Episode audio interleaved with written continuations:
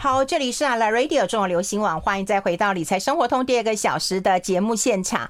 好，我们现场的特别来宾已经到了哈，先欢迎一下我们的好朋友基金医生冯志远，志远好，云芬姐，各位听众朋友，大家好。好，那个我们刚刚在网络上有人留言哎、欸，嗯，我有，我看到，我看到，然后他就是说你现在太帅了，那是怎样？一百零六年的时候，没有让错，因为我记得有一次我在那个一个朋友哦。嗯就是东森的一个朋友，他在节目里面的 podcast，嗯，然后我在分享，就是说，呃。健身这件事情，嗯，那我就曾经提到，就是说，哎，我有一阵子真的非常胖，非常胖，嗯，那我那时候体脂我不敢相信，我想说，我那时候体脂应该这个大概有二十个 percent 左右而已吧，那哪有很胖？对，我觉得我觉得是这样，可是我去量哦，差不多快三十几，快二十六个 percent 那个时候几年前，然后我就发发现说，哦，不行，那时候真的太胖了，哦，然后我后来为了健康啊，当然体态好看是也也是很重要的，所以呢，我就去开始去健身，然后。开始吃那个这个食之无无味的这个青花菜跟鸡胸肉这样子，然后持续一段时间之后，真的有把这个体重跟体脂肪真的给它降下来了。对，就是恢复到一个比较。健康一点的一个状态啊，那那那时候是真的是我的黑历史，真的是那个时候真的很胖。哎呦，那时候就 我觉得是照片拍的不好，会修图嘛？你修图那时候真的是胖。对呀，所以你看，为了弥补，你要给你吃一个糖果，因为刚刚我们新华给我的糖果，它是那个呃芒果哦，真的芒果，而且我觉得蛮特别的，上面有一个。你的缘对呀、啊，我的名字哎，我的圆。他刚刚其实请我们吃，我们刚刚都已经把它吃完了，所以我也怕你心灵那个受呃受受伤，对受伤，所以我还留给你。这个是我的，那个是你的。好的，谢谢谢谢云芬姐，谢谢。等一下吃。哎，我要跟大家聊一聊，就最近讲了柬埔寨啊，可是你这个全世界玩透透的人啊，你到底有没有去过柬埔寨啊？哦，可能很多听众朋友都知道我是欧洲派，都知道我去过欧洲国家，对不对？嗯。可是呢，我也是亚洲派，我因为我对对。这些你跟欧亚地区其实都有连接，没有？那其实是一个一个梦想，就是说，嗯、呃，我记得以前小时候很喜欢翻那种。书，然后特别喜欢看那些古文物啊、世界文化遗产这些东西。嗯，然后那时候有在讲说世界七大奇景啊，嗯嗯，啊什么金字塔、万里长城啊、蒙圣米歇尔啊，法国的圣米歇尔山呐，嗯啊，还有吴哥窟，对不对？哎，是哎，吴哥窟，对，其实可能大家最近哈啊，对，呃，这个分享了，呃，里面这个小鲜肉就是我。哎呦，你是来来大家如果 大家可以看直播啦，对对对对，就是因为你刚刚有在我们粉。丝团当中看到胖的冯志源的话，那你现在可以看到我们的小鲜肉了。对对，那个那个时候还真的很年轻的时候，我蛮久之前，对，呃，我跟大家分享一下，其实那个时候的，这就是吴哥窟啊，就是大吴哥。哦，其实呃，我对。柬埔寨，柬埔寨的话，可能大家比较有印象是一部电影叫《前进高棉》，嗯，所以高棉就是柬埔寨。对对。那为什么呃，到底是高棉还是柬埔寨？就是说，其实呢，高棉是柬埔寨历史里面的其中一个政权，它是受这个美军支持的一个军事政变底下的其中一个过渡的一个政权。嗯。然后后来也是被推翻了，后来就变成民主柬埔寨。嗯。所以现在柬埔寨的这个国家的名称就叫柬埔寨。嗯。但是因为那个时候要描述那个时代的，所以有。一部电影叫做《前进高棉》，嗯，然后高棉呢，也就柬埔寨呢，其实我对它唯一有兴趣的不是金边，啊，柬埔寨的首都是金边，也不是那个西港哦，那个西港发生，西港很可怕，对，很可很可怕，把你诈骗去，就是把你在里面割器官的，叫你去做诈骗，就是西港诈骗的这个地点就是那个西港，那有多远啊？离金边有多远？呃，离金呃离金边我我不太确定，但是离这个地方就是说离暹粒哈，因为这个我们讲的就是说整个。呃，这你不要小看这个世界七大奇景这吴哥窟哦，它的它其实是一千多年前的一个非常伟大的一个建筑。嗯，那它其实最重要的有两块哈，我们刚刚看到这个微笑吴哥，就是把我当做比例尺，我站在旁边的。然后这个这个石像啊，真的是从旁呃很远的荔枝山把它运过来，一块一块堆积起来，而且它的微笑是什么呢？是当时候君王的这个。面容哦，那大家猜说这应该可能是这这个君主的一个陵墓啦。嗯，好，很多种说法，因为现在已经不可考了。嗯，然后那个时候呢，其实这个国家呢，在呃我们呃这个中国的历史上面其实也有记载到，嗯，好，所以呢，其实呃，这个柬埔寨呢，早期是真的是非常强大的一个国家，嗯，但是后来因为就是扩张的太快哦，它的它的版图曾经到辽国、缅甸、越南、泰国，所以整个一大片东南亚几乎都是这个五个王朝的一个国家，嗯，那另外来讲的话，这个这张照片，如果在看直播的这个听众朋友也可以看到，哇，这个为什么会盘根错节啊？这个树哦，因为这个是。这是一棵树，对，这个也是我拍的，这个而且这个是电影《古墓奇兵》曾经拍摄过的一个场景啊。嗯，那为什么呢？因为其实后来他衰败之后呢，这个五个王朝，我现在看到了，我跟你讲，我刚刚还以为是那个象鼻子嘞，没有没有没有，它其实树根，我现在我现在看到全部的了。对对对，因为呢，它其实就是被埋在丛林里面，然后也没有人管，没人发现，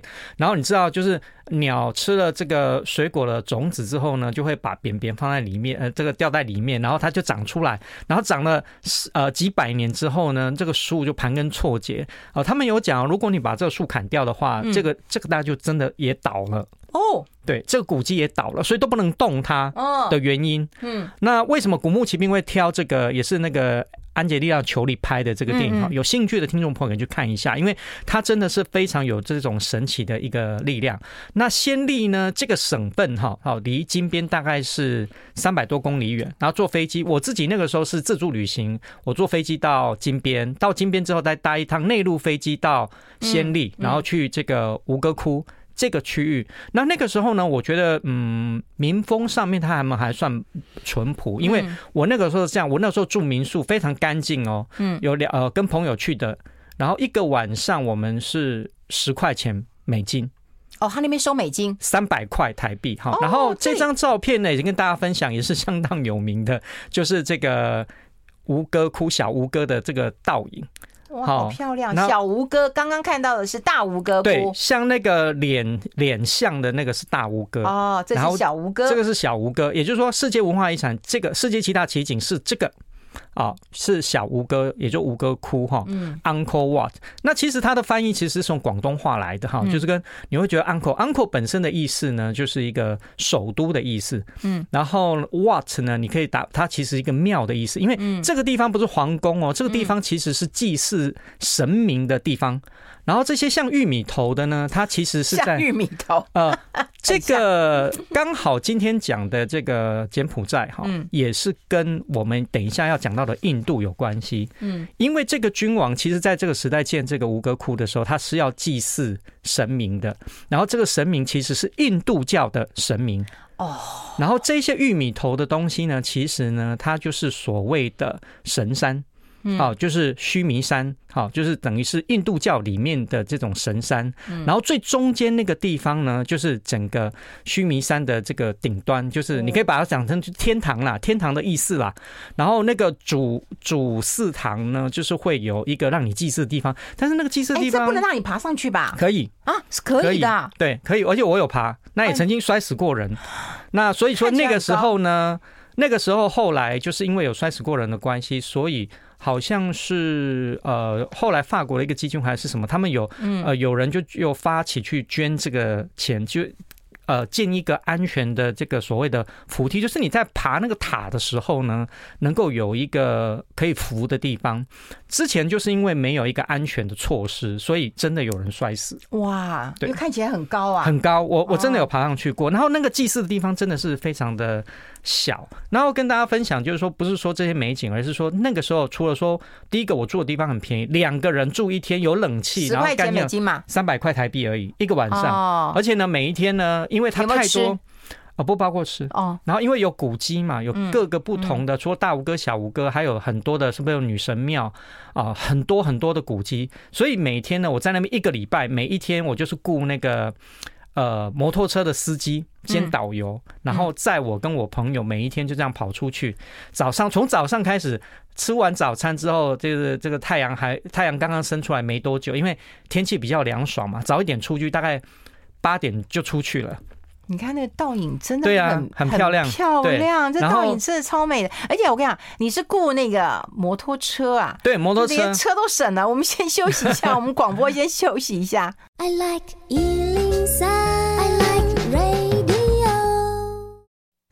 好，我们持续跟我们的好朋友志源来聊一聊。刚刚聊到了这个柬埔寨啦，勾起了这个我们无限的一个啊、呃、想望了哈，真的是很棒啊哈。对。那我们接下来就要谈谈印度市场了哈。那事实上，我知道你去过印度，而且你会跳那个印度舞，对不对？对，就是之前就是在那个算是。运动呃，应该不是运动中心，健身健身房，他他们有一些是舞蹈课程，嗯，然后其实是一个巧合，就是我那时候都是以上这个瑜伽为主，嗯，然后有一次就碰到那个印度老师，嗯，然后是男男生的印度老师，然后他就跟我点头微笑，其实我不认识他，然后就开始攀谈起来，然后他就用英文讲，Why don't you come to the class？嗯，What kind of class？啊，什么课呢？他是印度人哦，他是印度人，然后他就说他是教那个。宝莱坞的，然后我说，嗯，这个舞蹈是比较适合女生呐、啊。他说没有啊，你看我就是男老师啊，我就是教这个的。然后他说是印度舞，就是他觉得很阳刚，他觉得说很多人一起跳。然后他觉得也很适合，非常适合男生。哎呀，你今天应该放一张那个你跳印度舞的，我们今天立刻就抽八百人了，你知道？因为印度舞，我觉得那个男生这样跳也很好玩。对对对，所以最近有像，比如说像网妹刚刚跟云芬姐在讲说，最近有几部电影很红红，或者以前的电影哦，好，不管是这个三个傻瓜也好，哎，对对对，对对，就或者是最近的这个孟买女帝也好，你会发现就是演一段之后，印度电影的特色，演一段之后就会给来一个内心戏，好，来内心戏的时候就要来一个跳跳一段这样子，然后边唱边。抒发他的一个情感，其实我我觉得宝莱坞其实就是类似像这样子的，然后他他其实是一个。用印度风格结合了有一点西方的这个所谓街舞的一个部分，然后融合成了一个特色。哦，你它不是，它绝对不像街舞，不像西方的街舞，但是也完全不像这个印度的传统舞蹈。它把它融合在一起，是一个结合力与美的啊。我想就是有接触过瑜伽或者是印度舞蹈的这个啊听众朋友应该都可以理解，或者是有看过很多这个印度电影的。那么最近其实印度也不得了，就是其实我们每一。段时间哦，都会大概就会 跑回来谈一下印度，为什么？因为因为你喜欢印度，也不是喜欢印度，就是说，我觉得它是一个很有特色的市场，而而且就是以投资面来说的话，我会觉得说，每一段时间我们就可以听到它一个消息，好像最近这个这个印度的一个总理莫迪哦，就在他的这个推特跟脸书上面，这个放这个所谓的现在印度要欢庆七十五周年独立。哇哇！大家有没有看到这个？有看到这个图片，真的是很特很特别哦。他们欢度他们其其实一以大家如果看一下历史哦，就知道说印度其实。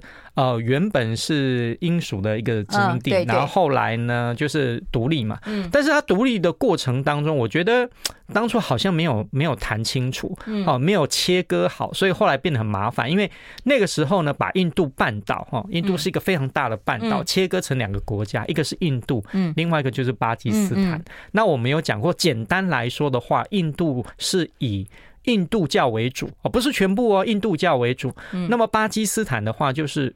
大概就是以穆斯林回教为主的国家，可是没有切好的是哪里？就是北方那个我那个我们曾经在啊志远有去过的克什米尔。哦，因为那个是属于印度的领土，但是它本身是属于这个回教跟伊斯兰教，嗯，好，它并不是属，所以他们一直想要回归巴基斯坦，但是印度说不可以。而且克什米尔又很特别，就是说，除了跟巴基斯坦要争夺之外，还要跟谁争夺？还要跟印度、跟中争中国，印度还要跟中国做争夺，因为它是一个非常重要的一个军事领地。其实它就是一个喜马拉雅山系的一个延伸。嗯，好，所以说在那个地方是一个天险，谁能够控制克什米尔，基本上来讲就控制了整个印度半岛。嗯，所以。呃，这个在军事，等一下我们也会谈到这个三邦的一个很微妙的关系，就是中国、印度跟美国这样子。对，那中国跟印度也打打在一起，然后中国跟美国也打在一起哈。那我们先来聊一聊，就是说，第一个志源很关注啊印度，那台湾其实投资人也蛮喜欢印度的，对，投资人其实蛮多的。对，我们如果说以台湾注册可销售的这一些印度基金来讲，就将近有三十档哦，还蛮多的。那最近呢，其实呢，印度让人家觉得。的说，因为今年以来啊，大部分的股市都是跌的啊。原本印度也是在这个跌的范围里面，嗯。可是我发现到，就是说，哎，最近一个月其实印度的一个表现其实还蛮强的。嗯，那么今年以来的话，它我我我记得它已经是小幅翻正了，印度股市已经小幅翻正。那么最近最近一个月，对，最近一个月的话，它已经涨幅有将近六个 percent。哇，那主要是说，呃，除了他们欢度七十五周年，那莫迪很高兴，而且莫迪喊出了一个计划，是吗？二十五年。嗯，之内，嗯，这个印度要成为已开发国家，哇，这个雄心壮志哈，嗯，那当然就是五月份的五月号的《经济学人》杂志哈，它其实也用了一个很俏皮的一个呃封面故事来讲印度哈，大概是五月中旬那一期的这个印度呃《经济学人》杂志，嗯，然后他他怎么画呢哈，就是他这个画了莫迪啊踩了这个印度的嘟嘟车，嗯。啊电动车啊，他的电动车不是一般像特斯拉那样。是他强调的这个嘟嘟嘟车，哈，类似像类似像三轮车这样子的，然后飞跃呃飞在空中，哈，但是底下都是破烂破旧的这些废废弃跳的一个车子，好，大标题是什么？大标题叫做 India's India's Moment，好，印度的时刻。哎呦，这个 moment，嗯，但是下面的小标题哈，很很很特别，叫做 Will Modi blow it？它意思就是。莫迪会不会把它搞砸了？嗯、对，那有没有搞砸呢？其实哈，我们回回归一下，就是说，呃，英国人就不喜欢印度，我觉得。对啊，他们本身其实对英国人就不喜欢印度。对啊，其实英国不喜欢的东西太多，因为他们原本是日不落帝国嘛。你看看这个原本英国的殖民地有多少？那我们谈到印度，就莫迪这个人哦，我们也曾经在节目中。谈过，我个人哈，其实没有去过印度之前呢，我真的也还蛮喜欢他的。我觉得我们真的比较容易受到一些新闻报道的影响，嗯，但是当我真正去过一趟印度之后，哎，我。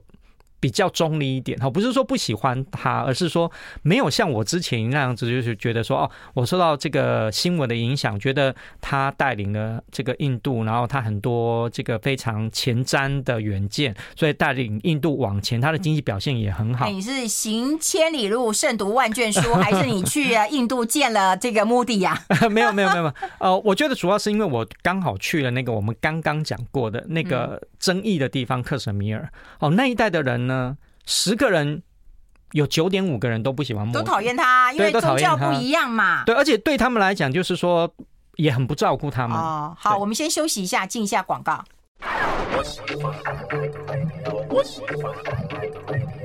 好，欢迎回来，理财生活通，我是夏云芬，在我旁边的就是基金医师冯志源了。好，那我们要跟这个基金医生来聊一聊了。因刚刚讲到，就是说莫迪有人喜欢他，但有人不喜欢他。是，嗯，但是我们就说，如果以他的一个执政表现来看的话，我们来回顾一下啊，就是莫迪哈第一任哈，他应该是在二零一四年的时候开始这个接任这个印度总理，然后那个时候呢，印度是全球第十大经济体。嗯。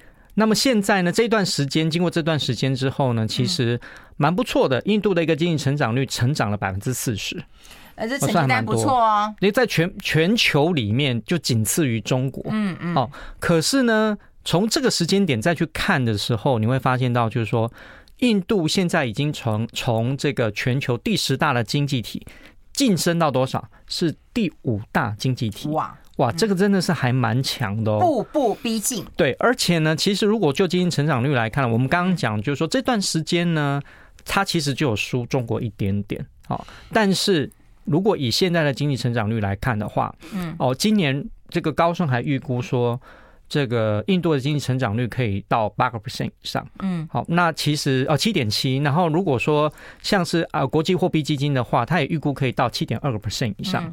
那相对于中国呢？我中国大概只有三点多，哇，这个还是真的是差蛮多的。中国好惨。对，而且呢，其实它有几个，就是说，到底这个印度能不能迎头赶上呢？其实我们从几个经济的角度的观点可以看。第一个，从经济就是说。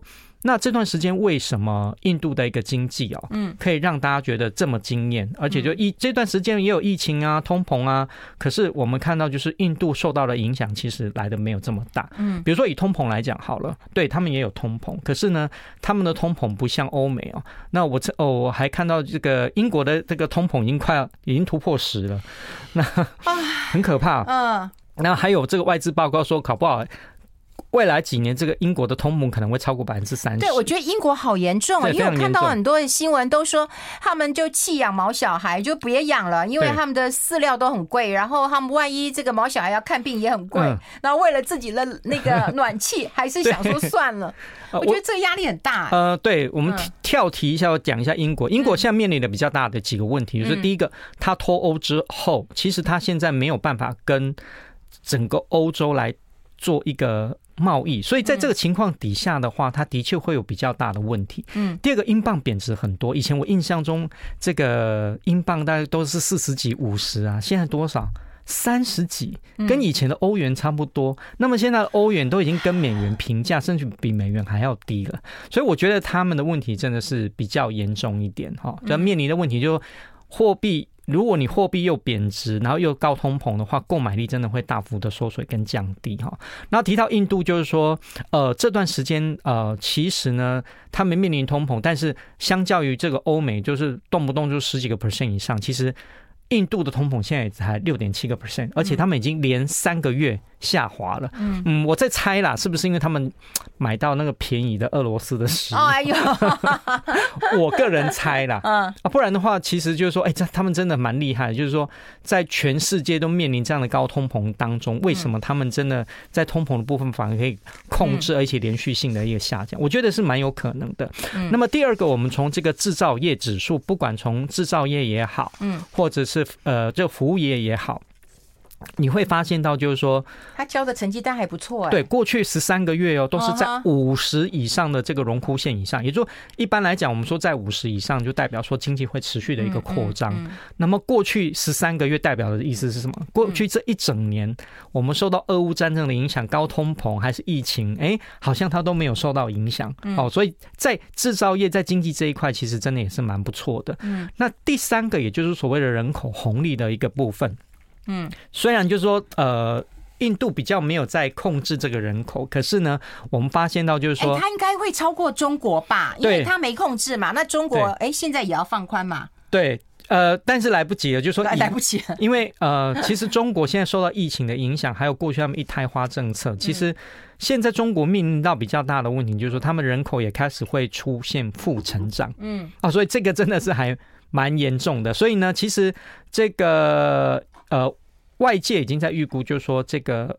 印度的人口会开始正式超越中国，嗯，而且大概在明年的就会发生这件事情了，嗯，那所以呢，其实你可以代表就是说人口红利来讲的话，印度有比较大的一个人口红利，嗯，那么就真的是人多好办事吗？难道就是生的比较多，这个国家就会特别富强吗？哎，慢慢会富起来哦，送便当的人都变多了。对，其实我觉得关键要在哪里？要看人口结构。对呀，对。哦，刚刚我今天有带来，就是说呃，听众朋友可以在这个直播或者是粉丝页。上面看到就是，呃，如果从这个这个外资跟研究机构他们在看中国跟印度的人口结构，我们说过，我们以前在教科书里面念哦，就是说最完美的人口结构是什么型啊？嗯，要子弹型。嗯，哦，子弹型是这种，为什么中间的那一块特别的厚？对对，好，代表说中间哦中产阶级年轻的壮年型的青壮年多。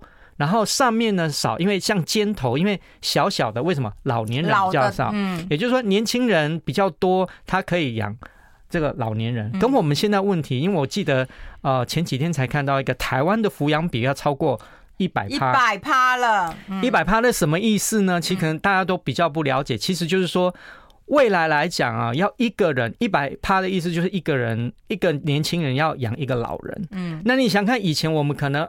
两两个三个才就是大家会比较轻松，嗯，但是现在一个人就要养一个老人的情况之下，你会变得非常的辛苦，嗯。那么中国也面临到这样的问题哦，你看它的人体结呃这个人口结构也是一样，它并不是漂亮的子弹型哈。如果到二零五零年的话，它开始有一点这种所谓的这种呃。金字塔形跑出来，也就是它的这个人口结构没有这个印度来的这么漂亮。它有腰身啊，对，它开始有腰身，它有腰身啊，开始向台湾看齐了，对，而且是不好的地方看齐了，哎，对，就有点可惜。所以就是说，哦，我们在讲人口红利，不是说绝对的人口的数字，而是要搭配说它人人口的这样的一个结构。所以从这几个看起来，你会发现，哎。真的，其实印度在这个里面，这几个里面，虽然说它人口没有呃受到控制，但是哦、呃，在这个方向里面，其实它的一个人口红利可能会为它的未来的经济带来更多的一个活力。所以你会发现到，就是最近的印度股市特别的强哦。所以我们待会就来谈谈。哎，等下先不谈这个，我们先谈什么呢？嗯、中国、美国、印度，你会选哪一个？我们先休息一下。I like 好，我们跟志源有聊到了刚刚人口的一个啊、呃、红利的分析啦，有谈到他们这个啊、呃、PMI 的一个成长状况。嗯、你看欧洲跟美国都衰退啊，它看起来这契机是不错的。可是如果我们把这个国家纳入啊、呃、中国、美国跟印度，你要怎么选边站啊？嗯、中国跟美国打，然后中国跟印度不和，那 你到底你要选哪一个比较安全啊？我觉得要先分析一下他们的关系，就是说。第一个，印度跟美国有没有特别的好？嗯，啊，这个不知道。嗯，那我们就要看说印度跟中国之间的关系。嗯，啊，大家都知道中国跟美国之间是处于一个竞争关系嘛。好，那我们刚刚讲了，为了经济上面的利益，为了边境上面的一个利益，所以我们多感人。对，我们的画面又 出现了。这个采购经理人指数，哈，对我们刚刚讲的哈，这个听众朋友如果有兴趣的话，可以看一下哈。嗯，那我们讲说。呃，印度呢，为了这个边境的问题，其实长期的是跟中国是不合的。嗯，啊，这我印象非常深刻，就是说我去那个印度那个三个傻瓜这部电影的班公错。嗯，哦，下下次有机会再把照片带。好好好好好。对对，我也想看班公错这个地方。为了去那个地方呢，呃，在这个应该在克什米尔这个地方，你每一个观光区都要申请。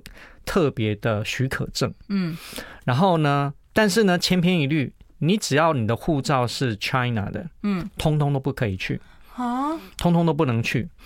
那我们那时候都有特别去看啊，就是为了三个傻瓜的关系，要特别去办公错。那说一定要去，要确定可以去。然后我们都在板上面，因为我自助旅行嘛，板上面都看过，就是说，哎，这个只要是台湾的护照都没有问题，嗯，中国的一律拒绝。哦，好，就那我们就去了。嗯，然后我们第一次去的时候呢，啊、呃，我因为是我那个导游帮我，呃，我那个应该地陪啦，算地陪，也是我一个印度的朋友。那我觉得他没有很熟，他呃委托他之经常帮忙办的那个旅行社呢，嗯。帮我们办，他说看到这个 Republic，因为那个我的护照是写那个时候是写 Republic of China，好，然后就就被居然被拒绝了。然后那个时候我我跟我妹妹去了，我妹妹就很生气的说：“你找的人不对啊，你找的那索托非人，怎么可能？我们都问过了，台湾的是绝对可以的。”嗯，后来我们就真的跑去那个克什米尔大街上面，那边还有好多个旅行社。嗯，那我就去一家很大的，然后有遇到一个女生，看起来我觉得还蛮精明的一个经理。嗯，我们就问她，她就是讲 “No problem”。No problem, no problem。哎，他说 Tomorrow come and take visa，好，那就叫叫我们这样子。嗯，然后呢，真的，我们隔天就拿到这个许可证，也就是说是没问题的嘛。对台湾是没问题，对台湾是没有问题的。那对中国来讲的话，呃，我在我记得我们在去过的过程当中，每每经过一段呃地方，其实都有那个军事的哨点，他们看到我们是台湾来的，因为他们也知道台湾。他们那些军人都还跟我们挥手啊，这个打招呼啊，其实还蛮热络，因为你要登记啊，对，还算还算蛮友善的，所以这是我个人个人个人的一个感觉，就是说，其实，在那个军事的一个地方哦，你去每一个地方，它都有很多的军事的哨口要做检查，就是因为他们跟中国有一个很紧张的一个关系。然后，其实，在呃，我记得在两年前，二零二零年那个时候。其实真的在边境有一个浴血的，跟中国一个浴血的一个事件。嗯，那么其实我们看这个印度跟中国，还除了边境之外，还有实质上面的。嗯，最近有几个消息，我觉得很很有趣，就是呃，印度禁止那种印度卢比在一万两千块以上，相当于台币差不多四千五百块钱以上的手机，在这个印度做销售。哦，这影响很大。我去印度的时候啊，打开电视就是都是华为、OPPO。你那我跟我跟你讲，他们的市占率到多少？云芬姐猜一看，就是这些中国手机在印度的市场市占率超过五成，九十五趴啊，非常的高，超过五成已经是第世界大了。因为呃，对。印度虽然讲，就是我们讲说，说经济成长率非常的发达，但是他们其实以人均所得来讲，真的没有那么高。所以他们真正受欢迎的，并不是像我们讲的是什么折叠啊，三星的折叠机或 iPhone 这一些，反而是这些以前前几代的那种 iPhone 已经变便宜的 iPhone，或者是这种中低阶的这种手机，非常的热门。所以呢，呃，在那边呢用到的跟我们在台湾所看到常见的品牌完全都不一样。但是他现在为了跟中国，嗯，其实他有几个目的。第一个，他跟中国不合。第二个，他要保护他本，他本土有有本土品牌哦，可是本土品牌占很少，大概占大不三四个 percent 而已。哎，那跟中国不合，他会靠美国一点啊？一定不是靠美国一点，而且很多，因为要打击中国啊。所以我觉得真没人缘呐。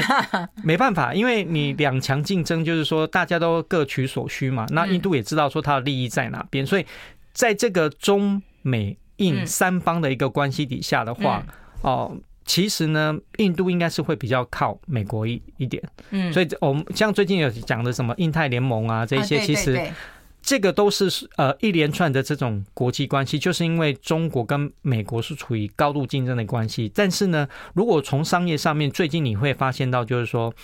印度跟中国之间其实也有非常非常大的一个竞争关系，包括就是我们刚刚讲的印度去禁止一些中国的一个企业。除了这个之外，还有一个哦，嗯，就是这个高速网络的协定，因为原本是用华为的，嗯，印度原本原本要采取这个华为的架构，嗯，但是现在全部整个洋气，就是禁止这个华为的这个五 G 的高速传输的这个架构的使用，他宁可用别的，就是不用中国的，嗯，所以现在来讲，你会发现到就是说。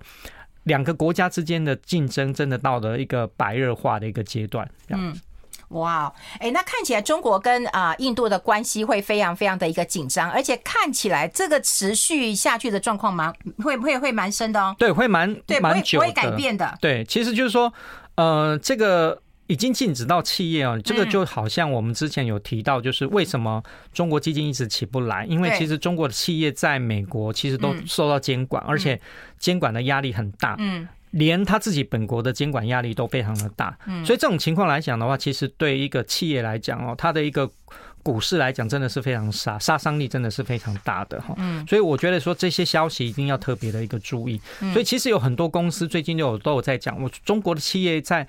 美国的一个证交所陆陆续续都会进行下市，我觉得这个趋势还是蛮值得观察的。有，我们都有留意啊，就是说你下市之后，你能不能回到香香港去？好，如果你回不去啊，这也是个大问题哦。我现在也发现到，对，有些你下市了，香港也说哦，no，我不要。其实就算回得去，其实也很难，因为呃，规模会差很多。你想想看，你在纽约证券交易所。跟在香港证券交易所挂牌的能见度哈，跟你可以是这个募集的这种规模，我觉得真的是还是规模差很多。好，我们要先进一下广告，待会谈谈印度基金。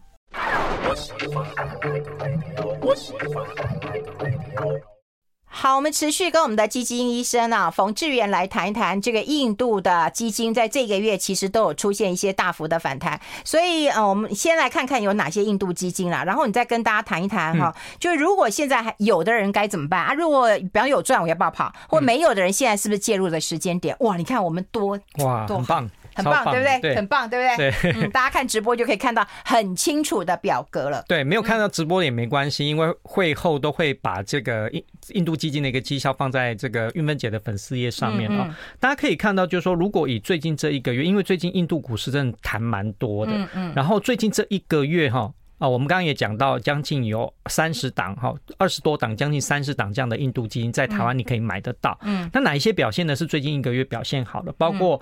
联博的印度成长基金、施罗德的印度优势啊，台新的印度基金，嗯，那么还有富邦的 Nifty ETF 哦，这一档基金是 ETF 哦，是被动式管理的哈，这一几档基金在最近这一个月的绩效表现都是超过五个 percent 以上哦，真的是非常的强，也不错啊。那如果说把所有的印度基金做一个平均，这二十多档将近三十档做一个平均的话。全部的印度基金平均的绩效是四点零一，嗯，也是蛮好的，对不对？那么今年以来的话呢，全部的印度基金平均下来，今年以来是小小负的一点五而已，那就不怎样。没有，大家呃，玉芬姐你要想一下，今年以来有哪一个股市没跌？好，单一国家，我讲的是单一国家，你你想得到了，美股基金、台股基金，哎，因为因为高点都在一月就没啦，所以一定是跌啊。对，可是你看印度如果跌一点五，哎，代表说它现在的点位是不是在一月的高点？嗯，所以呢，它跟其他不一样。那为什么？真爱印度。没有没有，我 我只是说，呃，从现象面现象面来看的话，就是说，为什么它可以站在一月份的高点？哈，其实我们之前有提到，就是哦，我们在讲这个新兴市场的时候，通常选哪个到最后呢？可能听众朋友如果有追踪，都会发现说，我们通常都会。资源都会把印度把它放进来，不是说我特别爱印度，而是说我们在看一个国家的投资机会或未来的成长力的时候，嗯经济力的一个考量，我绝对是放在第一位的。对对，如果它经济持续成长的话，那自然而然就会带动一个市场的一个买盘是比较明显的。那么联准会的一个升息，美元的强势，我们也有讲过。会失血的是哪些？绝对第一个绝对是新兴市场啊，对不对？那新兴市场的话，你包括印度，其实到今年以来，对它一开始的时候也面临蛮大的卖压的，也是蛮多资金在抽离。台湾也是一样哦，台湾今年以来外资提款已经超过一兆了呢，它卖超台股已经超过一兆，你就知道说，他不是觉得说台湾表现不好还是怎么样。嗯，反正因为联总会升息的关系，这些资金就要回流，有很多避险的资金就要回流美国，就会变成有这样的一个现象。但是最近呢，嗯，呃，如果以台湾来讲，外资还是持续的出，也就是台外资对台股还是持续的提款，嗯，但是外资对印度股市最近这一段时间，最近这一个月已经很有明显的连续性的买盘，嗯。所以呢，这也是为什么就是印度股市会比较强的原因。那如果有上车的投资朋友，其实呢，我恭喜你。但是呢，我还是强调，就是说，嗯，这种印度股市的话，和印度基金其实它是单一国家，虽然它有未来成长的前景，但是它只能算是这个你的。卫星投资组合要特别注意一下啊，也就是说，你在呃放这个投资组合的时候，你可以考虑印度基金买一些，但是你不可以不要买太多。那现在可以买吗？我觉得还是可以，就是过了六万点之后可以买。我觉得还是可以，但是如果你怕，因为我们有讲过，它已经重回了一个比较高点。嗯，那如果你有点怕怕的话呢，不妨用基金最好的方式就是定期定额。嗯，好，因为定期定额的方式每个月三千五千，然后看你依照你自己的一个资金的水位的大小，嗯，那你可能一个月可以扣一次、两次或三次。嗯，然后用这样的一个方式慢慢去累积这个印度基金，而且就是你可以把这个，因为它本身波动就会比较大，你就会。分分散你的一个成本，我们讲过达成这个微笑曲线嘛，所以我觉得其实印度基金其实中长期来讲还是蛮值得留意的，因为如果以它。呃，我不敢讲说莫迪，因为莫迪如果说要讲把这个印度二十五年之内变成已开发国家，我觉得还是有一点难度啦。嗯，可是我觉得有这样的雄心壮志，其实也是蛮好的。但是这么多人 哈，对，但是其实这么多穷人，我必须要这样讲。对，但是外也许不是一个穷国家，可他穷人真的很多。对哦，外媒其实也有提到，就是其实印度。还是要面临很大的问题哦。莫迪政府面面临很大的问题，就是说，包括它本身的一个阶级的一个制度，而且呢，它本身是印度教，就是说，大家觉得，我自己也觉得说，莫迪的这种印度教的色彩好像稍微过重了一点。好，那我觉得个人没有关系，因为每个人都有不同的一个宗教的一个喜好，但是在国家治理上面来讲的话，我觉得就是每一个都是你的子民嘛，不管是他是哪一个宗教的，你都应该要好好的照顾他们。所以我觉得说。印度本身有它这样的一个问题，而且它本身真的幅员辽阔，人口又这么多，哦，它要怎么样去利好好的利用这个人口红利哦？我觉得也是非常重要的问题。其实我觉得再过几年之后，它连续性的高经济成长，也许还可以成长个几年，但是在成长几年之后，它慢慢会面临跟中国一样的问题，就是。过剩的投资、过度的投资之后呢？啊，其实跟我们一开始讲的那个吴哥王朝也是一样。为什么它会衰败？它曾经是最大的一个帝国，也是因为过度的扩张。任何事情过度的扩张的话，其实。未来就会面临到一个比较泡沫的一个危机，所以呃这几年我觉得对印度来讲也是一个非常重要的一个关键。嗯嗯，哎、欸，那如果说呃要布局的话，你通常大概就布局多少百分？但你的所有投资比重的一个十趴、二十趴？哦，卫星投资组合的话，看个人的风险承受度哈。如果你比较担心波动风险的话，那大概就是十个 percent。嗯，如果你忍受度比较高一点，你觉得哎、欸、可以多放一点的话哈，你承受度比较高，十到三十个 percent，这个你可以。伸缩哦，但是不要放太多，因为这个波动度真的还是蛮。那中国这么低，你都不放啊？哦，中国我觉得，嗯，我们有其实有讲过好几次，就是我觉得它已经没有像原本那个样子了。哦，就我们之前有提过，就它有一些机会，但是风险也是蛮大的。如果你现阶段真的二选一来看的话，嗯，我还我可能还是会选择印度基金多一点。哦。那中国基金真的，嗯，目前来讲，除了以时间换取空间，我想不到更好的方法。因为最近对中国来讲，都是一个比较利空面比较多一点的讯息。而且我觉得清零政策如果它不再改，为什么它今年一个经济成长率这么低？大家对它预估这么低，就是因为它的。清零政策，我不是说这个政策不好，而是这个政策本身对于经济的伤害性真的还蛮大的。对啦，他必须思考说，我如果要追求高经济成长，又要清零政策的话，那什么样才是一个均衡的一个方式？你看他一清零，对不对？全部封城，然后工厂全部不能进出，对不对？然后人通通关在里面。对，所以为什么经济成长率今年只有三点多？各大机构，包括国际货币基金的预测都是这个样子，因为。